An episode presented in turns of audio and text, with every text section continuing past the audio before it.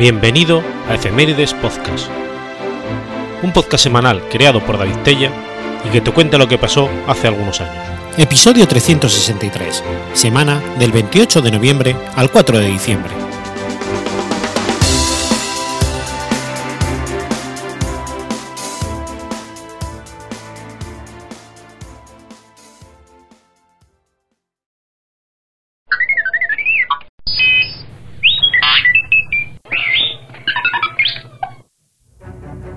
28 de noviembre de 1640. Nace Willem Hesselth.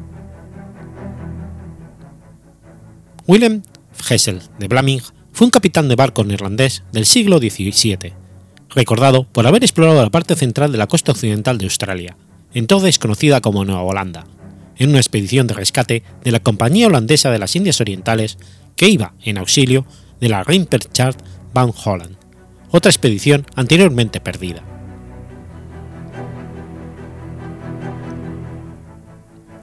Willem Blaming nació en Oost-Beerland, en la República Holandesa. Fue bautizado el 28 de noviembre de 1640. En 1664, de Blaming navegó a Nueva Zembra y descubrió Helmerland. En 1668 se casó y su profesión era patrón en la caza de ballenas y todavía vivía en la isla de Billerland. En 1687 él y su esposa vendieron su apartamento en Jordan. Lamin se unió en 1688 a la Compañía Holandesa de las Indias Orientales e hizo su primer viaje a Batavia ese mismo año.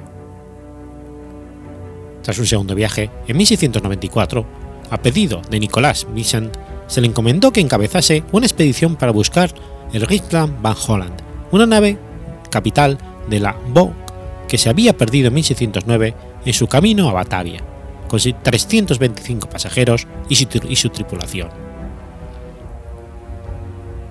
Los funcionarios de la BOC creían que podía haber encallado en la costa occidental de Terra Australis.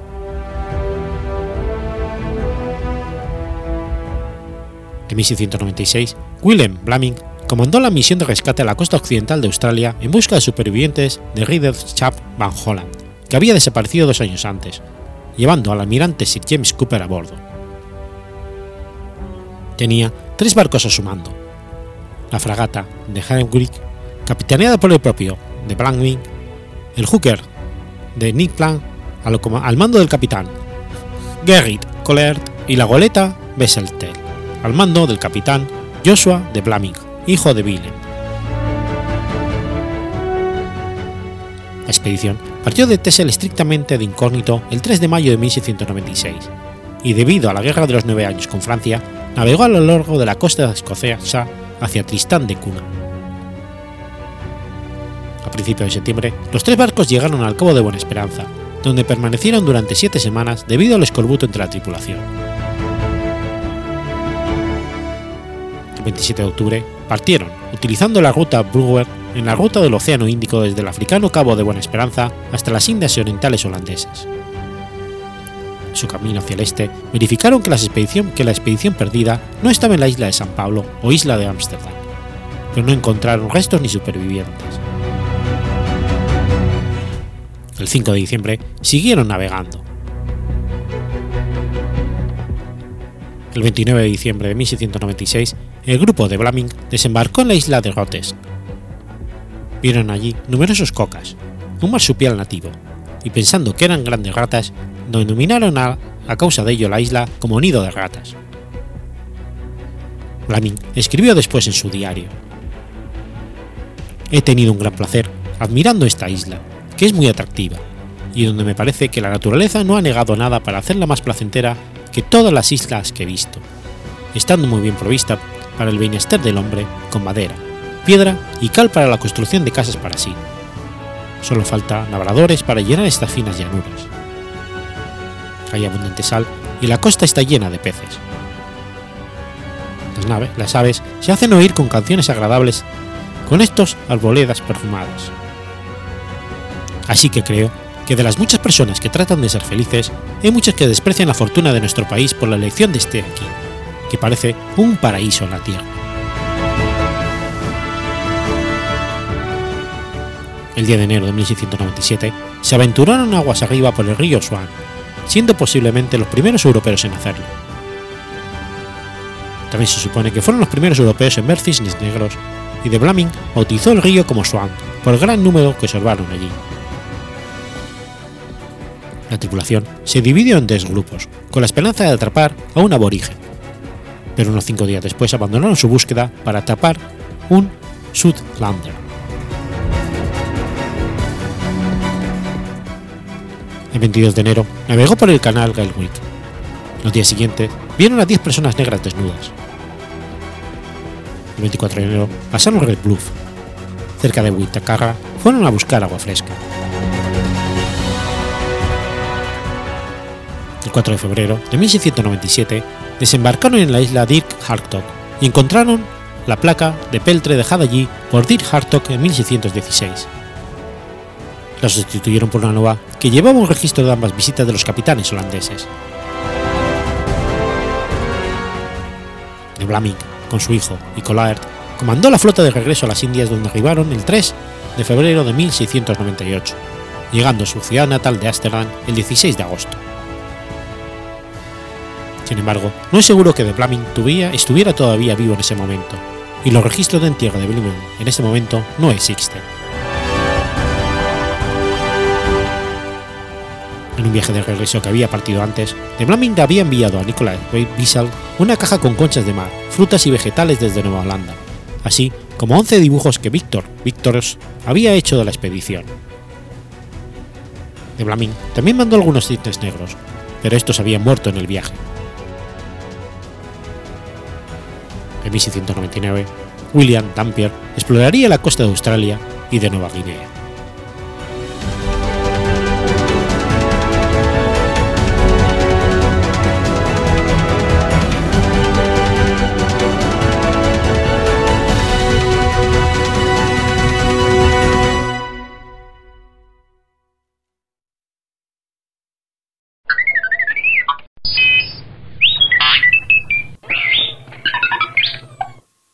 29 de noviembre de 1949 nace Bigote Rocet. Edmundo Rocet von Losse, conocido artísticamente como Bigote Rocet, es un humorista y actor argentino-chileno afincado en España, recordado por su participación en el archiconocido concurso español 1, 2, 3, Responda otra vez. Hijo de padre español y madre hispano-alemana, vivió en Argentina durante 11 años, edad a la que se trasladó a Chile. Fue a los 21 años cuando triunfó en el Festival Internacional de la Canción de Viña del Mar como humorista y principalmente como imitador, compartiendo escenarios con los mejores vocalistas de su generación como Jean Manuel Serrat, Julio Iglesias y Nino Bravo. Roset conquistó la fama en Chile por sus imitaciones de cantantes famosos a comienzos de los años 70 y mantuvo relaciones con el dictador chileno Augusto Pinochet. En 1974 se traslada a España, donde logra saltar a la fama por segunda vez con su personaje de mexicano en los programas de televisión 2-3 Responde otra vez, desde 1976 hasta 1992, y en menor medida en Aplauso. En el primer espacio se hicieron muy populares sus diálogos con la presentadora Mayra Gómez Kemp, a la que se dirigía como Doña Mariucha, y su coletilla repetida una y otra vez. Piticlin, piticlin, entre 1991 y 92 presentó el programa La Ruleta de la Fortuna en Antena 3 junto a Mabel Lozano. Cabe destacar su presencia en las películas españolas Aquí llega Condemor, El pecador de la pradera y Brácula, Condemor 2, haciendo de Lucas, sirviente a las órdenes de Condemor, además de en Papá Piquillo. 2004 participa como concursante en el reality show español La Selva de los Famosos. Años más tarde, en 2017, repitió la experiencia en Supervivientes. En septiembre del 2021 reaparece en televisión como concursante de Secret Story, La Casa de los Secretos. Arrocet contrajo matrimonio con la presentadora chilena Gabriela Velasco, con quien tuvo a su hija María Gabriela en 1977, contrajo matrimonio en segundas nupcias en España con la odontóloga chilena Rocío Corral Pena, con quien estuvo, con quien tuvo dos hijos, Maximiliano y Estefanía. Su esposa Gabriela Velasco le interpuso una demanda por bígamo y su divorcio en Chile no se hizo efectivo hasta el año 2013. Su hijo Alexis, a quien no ha reconocido legalmente, nació en 1980, en su relación extramatrimonial con Annette Legard, hija del presentador peruano Kiko Legard. En 2012 quedó viudo de Rocío Corral. Desde 2014 al 19 mantuvo una relación con la presentadora española María Teresa Campos. En 2020 se hizo público que había mantenido una relación sentimental con la presentadora de televisión Marta de Pablo. Roset fue vegetariano durante 25 años. Escribió un prólogo para la edición española del libro de cocina Hare Krishna, de Prakinath Sawi. Tras su actuación en el Festival de Viña en 1974, Bigote Rocet hizo una gira por el país con el cantante Buddy Richard y el comediante chileno-mexicano Hugo Gottman. Por extrañas circunstancias y tras un confuso tiroteo, Hugo Gottman falleció en Concepción. Desde entonces, tanto Bigote Rocet como Buddy Richard han mantenido un estricto silencio sobre el incidente, situación de la que se da cuenta en el semanario The Clinic en un extenso reportaje publicado en el año 2017. A principios de ese año, la familia de Hugo Gottman presentaron acciones judiciales en la justicia chilena con el fin de aclarar judicialmente las circunstancias del incidente. Hasta el día de hoy, la causa judicial sigue en desarrollo.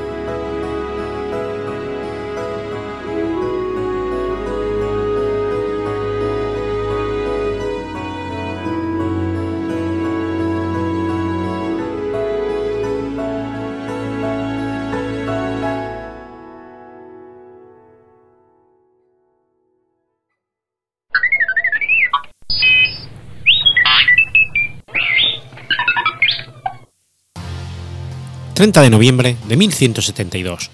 Muere San Isidro Labrador. San Isidro Labrador nació en el Maiti musulmán y fue un labrador mozárabe que estuvo posiblemente al servicio de la familia Vargas y de otros tantos señores terratenientes como Francisco Vera. Isidro nació en torno al 1082, cuando el territorio de Madrid formaba parte de la taifa de Toledo del área dominada por los árabes. El dato de nacimiento puede variar según el cronista. Años después de su nacimiento, durante el 1085, Madrid pasa a ser dominio de Alfonso VI, monarca cristiano que dominó las tierras de este entorno gracias a un acuerdo realizado con Al-Qadir sobre su intercambio territorial. Alfonso VI se encuentra con un área aproximada que cubre parte de la provincia de Toledo, Madrid y Guadalajara. Esta expansión territorial debía cubrirse con poblaciones de colonos labradores, artesanos, trabajadores diversos de origen visigodo y berber. Son los denominados mozárabes.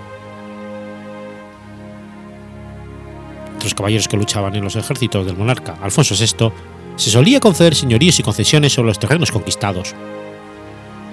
Surgen de esta forma los señores villanos, una especie de nobleza rural que surge durante el periodo de la Reconquista.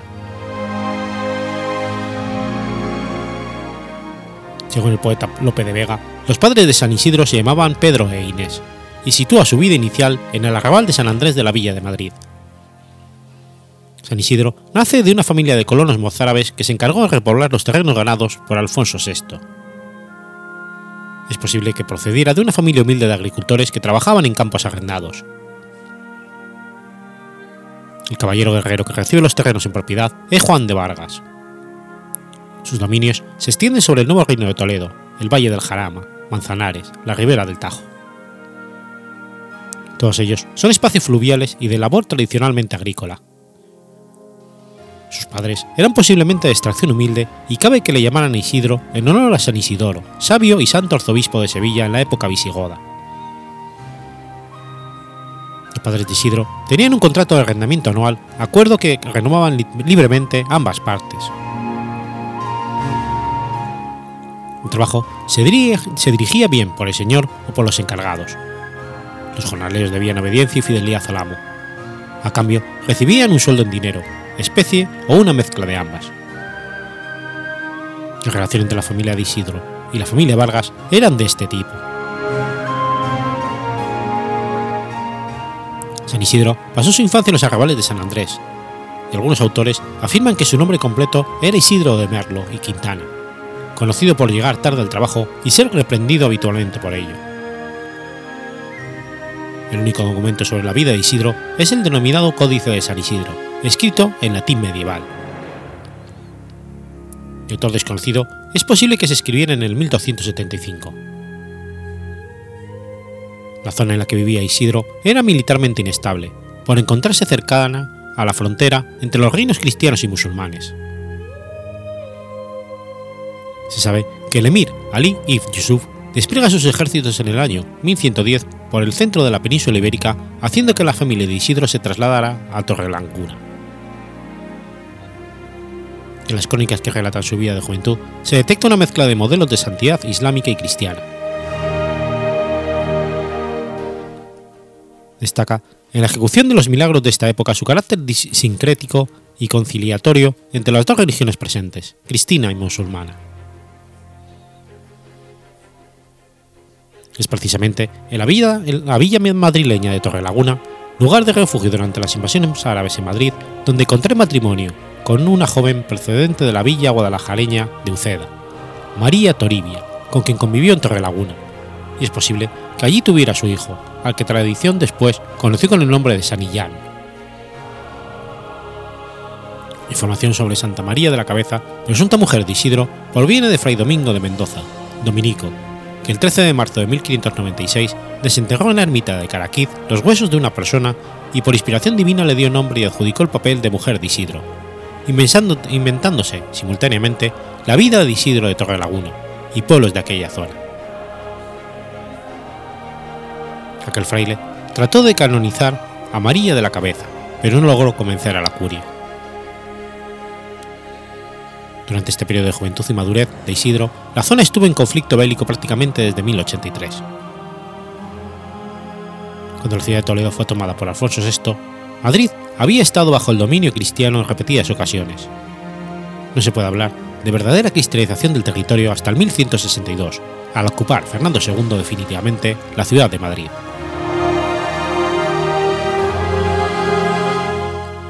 Isidro falleció en el año 1172. Su cadáver se enterró en el cementerio de la iglesia de San Andrés dentro del arrabal donde había vivido. Se conoce este dato por mencionarlo el códice que acompaña a los restos del cuerpo momificado de Isidro. En 1213, el rey Alfonso VIII, como agradecimiento al santo por intervención de la victoria de las Navas de Tolosa, levantará una capilla en su honor en la iglesia de San Andrés y colocará su cuerpo incorrupto en la llamada Arca Mosaica. A pesar de que no haya sido aún santificado en el siglo XIII, parece ser que el fervor religioso popular de los madrileños por la figura de Isidro Lavador era ya muy alta en ese siglo.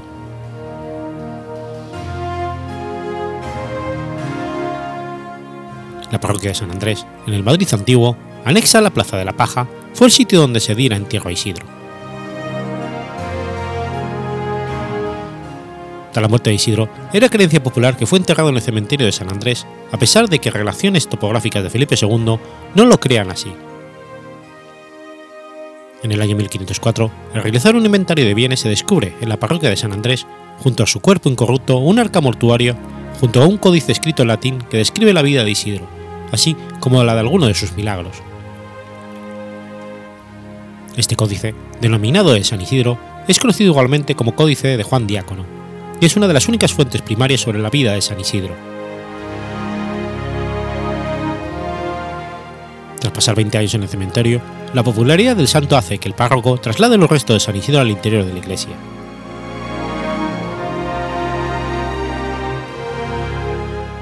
El encuentro de los restos de San Isidro se realiza bajo el reinado de Alfonso X.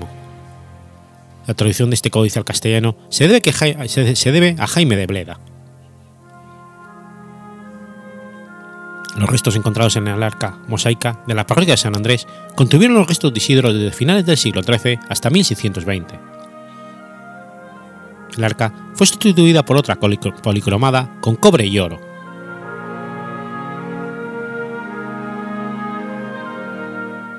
A partir del año 1234, el Papa Alejandro III se reserva el derecho a canonizar, pero los obispos siguen confirmando la elevación de los altares de los nuevos personajes locales de villas y ciudades que proclaman como sus patronos sin que existiera en la práctica una oposición real de las jerarquías superiores, hasta 1623, cuando en plena contrarreforma el papado obtiene el control de los santos, precisamente con Urbano VIII, que había canonizado a San Isidro un año antes. El cuerpo se encontraba momificado y cubierto con un sudario en el interior del arca nimiada, razón por la cual se denomina con frecuencia que estaba apergaminado, amojamado.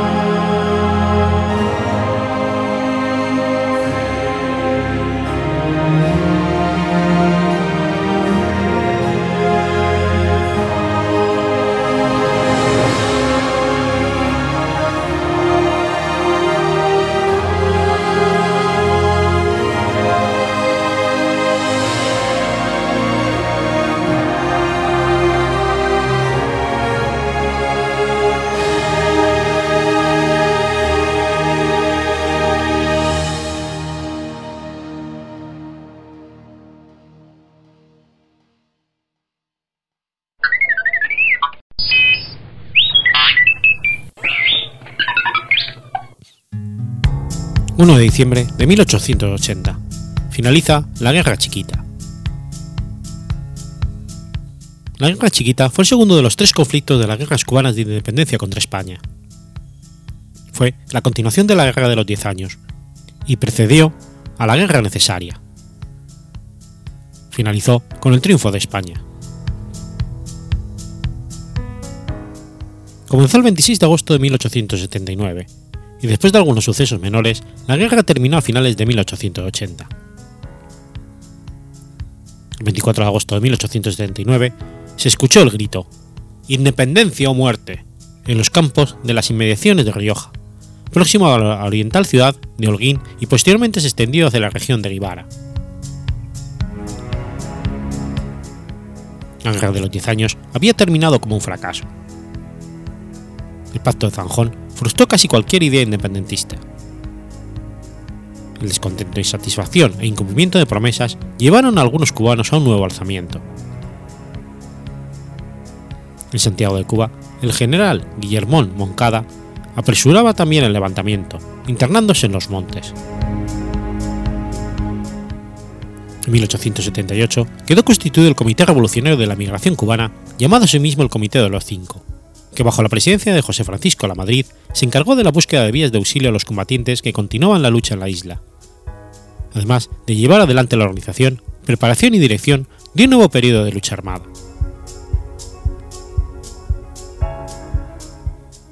El fin de la Guerra de los Diez Años se imponía inexorablemente. La contribución de los emigrados fue efectiva. Se incorporó el mayor general Calisto García a su dirección y asumió como nuevo nombre el de Comité Revolucionario Cubano.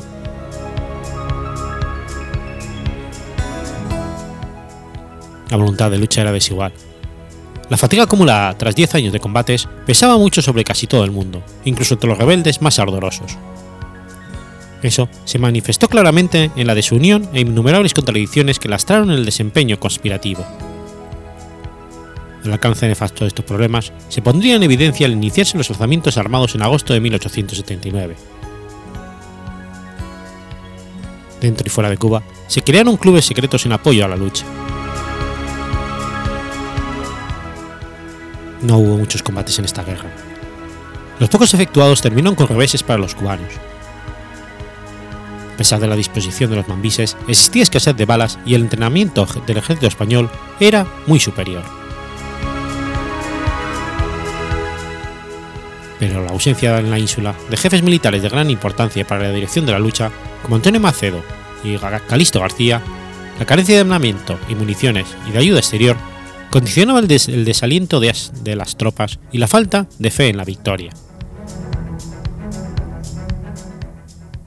La fatiga y el desánimo de muchos combatientes tras la Gran Guerra redujo sustancialmente el número de combatientes dispuestos a embarcarse en una nueva lucha, cuando solo habían transcurrido pocos meses tras el Pacto de Zanjón.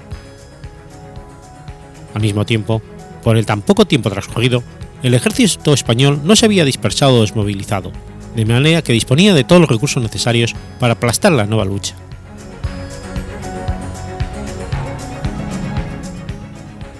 En Occidente, los principales dirigentes del levantamiento fueron apresados, y en el resto de la nación, muchos líderes, entre ellos el propio Calisto García, se vieron forzados a capitular en 1879.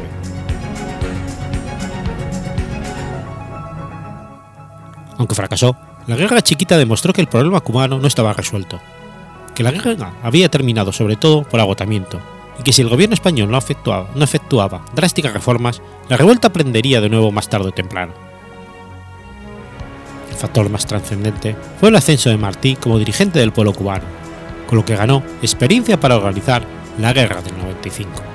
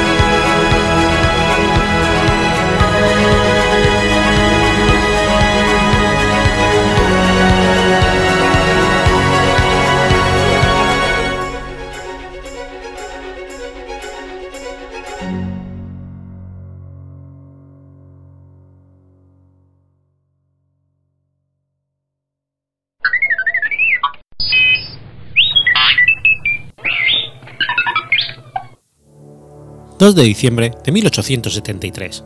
Sucede el combate de Palo Seco. El combate de Palo Seco fue un hecho ocurrido el 2 de diciembre de 1873 en Palo Seco, municipio de Jababo, enclavado en Las Tunas, antiguo departamento de Oriente, en Cuba. En este combate, en el que participaron 600 hombres por la parte del ejército español, 300 quedaron tendidos en la sabana. El plan de Gómez era seguir hacia Guamairo para hostigar las fuerzas enemigas allí acantonadas, momento en que conoció, gracias a la destreza de los exploradores, que una fuerte columna enemiga se dirigía a rescatar un botín de guerra ocupado por el general tunero Vicente García González.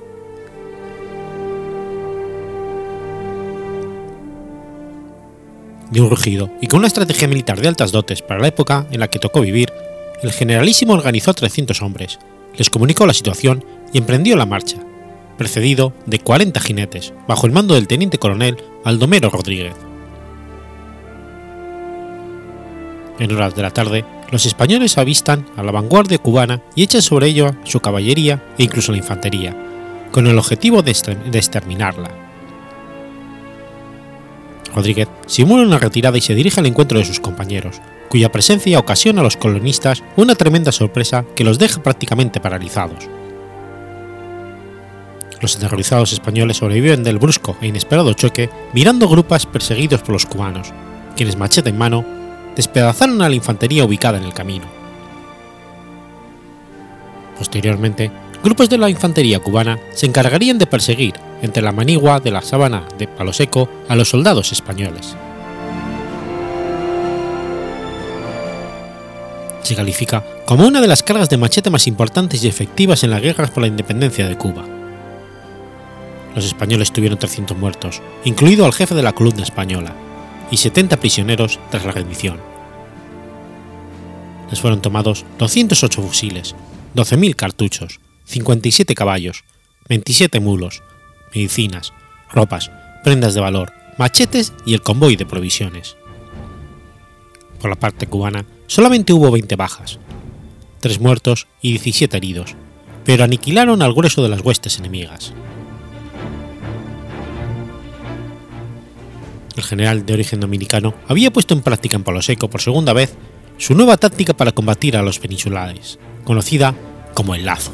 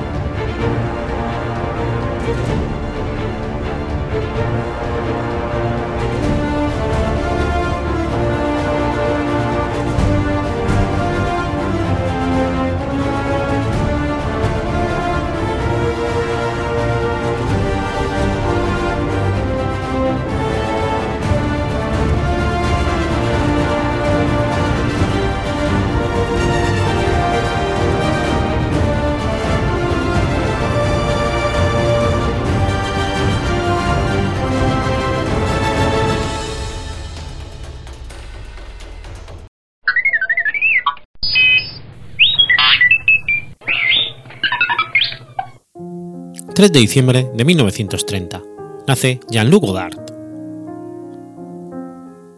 Jean-Luc Godard fue un director de cine franco-suizo, uno de los miembros más influyentes de la Nouvelle Vague, a la vez caracterizado por su acidez crítica por la poesía de sus imágenes.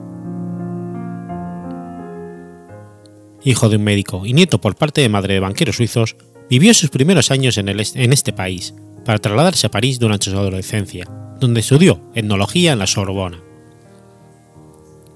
En esta época comienza a descubrir su gran pasión por el cine.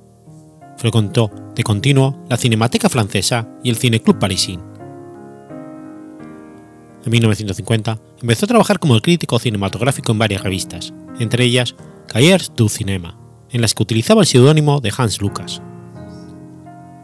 Esta publicación coincidió con la plana mayor de la Nouvelle Vague, es decir, con François Truffaut, Eric Romer, Claude Chabrol y Jacques Rivette. Al morir su madre en el 54, se traslada de nuevo a Suiza donde trabaja como albañil, hecho que sirvió como argumento a su primer documental, Operation Beton. Al regresar a París, mientras seguía trabajando en Cahiers du Cinema, rodó los cortometrajes Un FM Coquette y Tous les garçons à l'appel Matrique. En verano del 59 comenzó el rodaje de su primer largometraje, About de Soufflé, sobre un guion de François Truffaut, de quien fue por esos años muy amigo, y con la colaboración de Claude Chabrol. La película, protagonizada por Jean-Paul Belmondo y Jean Sever, supuso una revolución en la manera de filmar al utilizar técnicas hasta entonces poco ortodoxas, como rodar cámara en mano, utilizar el estilo documental o saltar de un plano a otro. A pesar de no lograr ningún premio en el Festival de Cannes, ganó el Oso de Plata en el Festival de Berlín, así como el premio Jean Vigo. En 1960 dirigió su segundo largo, El Soldadito, que estuvo prohibido en Francia durante tres años. Este film estuvo protagonizado por Ana Karina, actriz con que se casó un año más tarde y protagonizó varios de sus proyectos posteriores. Durante los siguientes años, Godard colaboró con otros integrantes de la Nouvelle Vague como actor, codirector o productor, a la vez que dirigió películas enormemente influyentes que fueron aclamadas por la crítica cinematográfica como Banda Aparte o Pierrot el Loco. Algunos de los premios que cosechó en esta época fueron el Premio Especial de Jurado y el de la Crítica de la Mostra de Venecia por Vivir su Vida, su segundo Oso de Oro por Alfabil y un nuevo Premio Especial del Jurado en la Mostra por La Chaussure. A partir de Madinusa, el cine de Godard, ya antes caracterizado por el radicalismo formal, incorporó un progresivo radicalismo político que cristalizó con dos largometrajes, La Chinoise y Weekend, preludio de su incorporación al movimiento maoísta. Tras el estreno de Weekend en 1967 y después de divorciarse de Ana Karina y casarse con la entonces estudiante Anne Wiewiecki, Godard decidió poner su cine al servicio del movimiento revolucionario que eclosionaba con el Mayo francés, y adherido a la ideología maoísta, abandonó sus métodos de trabajo anterior. En mayo del 68, el Festival de Cannes fue suspendido por interrupción de las proyecciones que hicieron Godard, François Truffaut, Polanski y otros cineastas en apoyo y solidaridad al movimiento estudiantil y obrero del Mayo francés.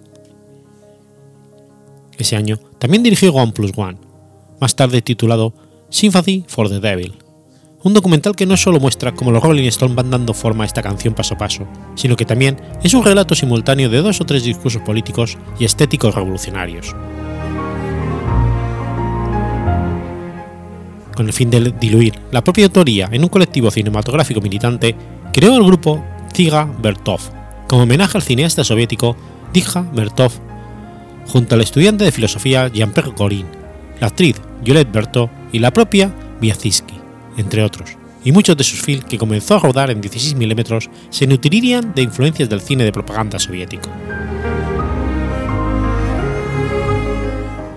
Sin disolver el grupo, todavía y todavía comprometido con la militancia revolucionaria, probó a dirigir films de ficción convencional que ejemplificasen las teorías maoístas dirigiéndose a un público más amplio. Como primera pieza de este proyecto, y co-dirigiendo con Jean-Pierre Gorin, estrenó en 1972 el largometraje Todo va bien, protagonizado por Yves Montand y Jane Fonda. Sin embargo, a pesar de que tanto Godard como Gorin habían planeado fundar la productora Todo va bastante bien, con la cual dirigir nuevos proyectos de corte marxista, unos meses después hicieron una severa autocrítica de los presupuestos teóricos bajo los que se había rodado Todo va bien en el documental Carta a Jane, tras el cual el grupo Giga Bertov se disolvió definitivamente.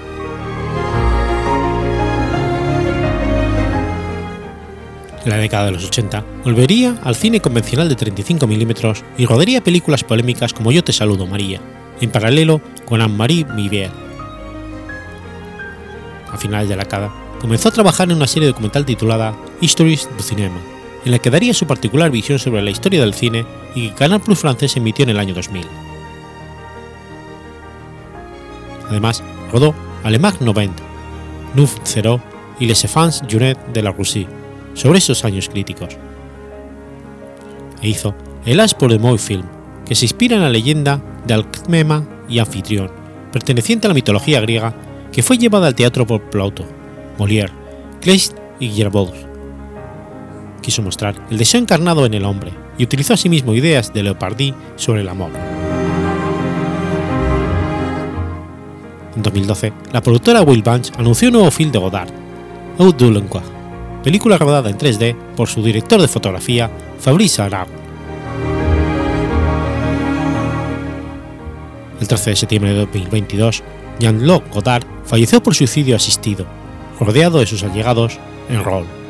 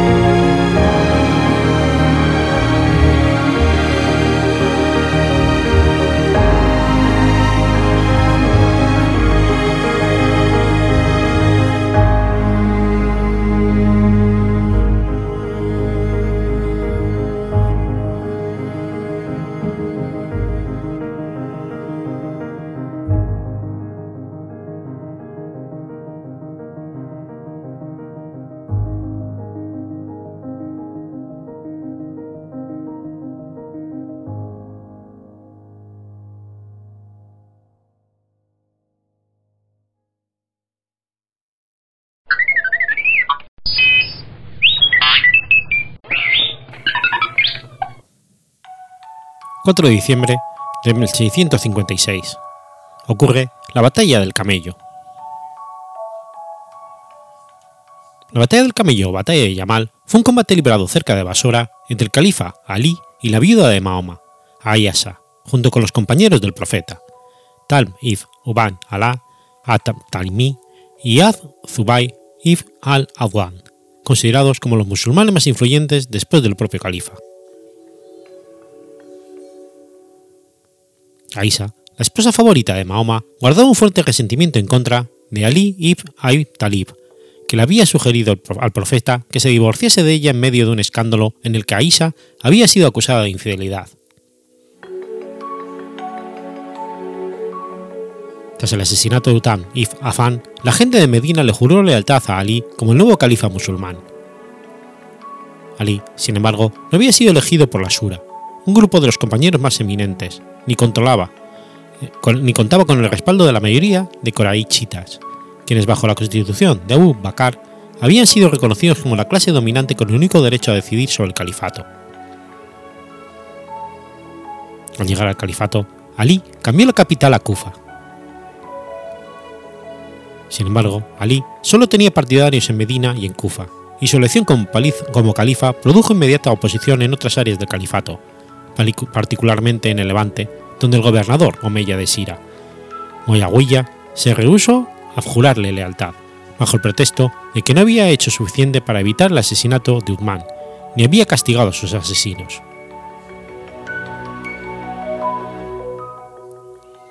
Talá y Zubair ibn Awan eran también célebres compañeros del profeta y estaban entre los grupos de diez fieles a quienes Mahoma había prometido que irían al paraíso. Los dos habían querido ser nombrados califas, pretensión que se vio frustrada con la disputa elección de Ali. Una vez le juraron lealtad a regañadientes, le pidieron a Ali permiso para hacer la peregrinación a la Meca. Ali se lo concedió y se marcharon. En la Meca, entre tanto, la sede del poder, Quarchita, Aisha se había rehusado a aceptar la elección a Ali y le había culpado directamente del asesinato de Uthman. Talá y Zubair rompieron sus promesas y se unieron a Isa y los demás opositores corachitas de Ali en la Meca.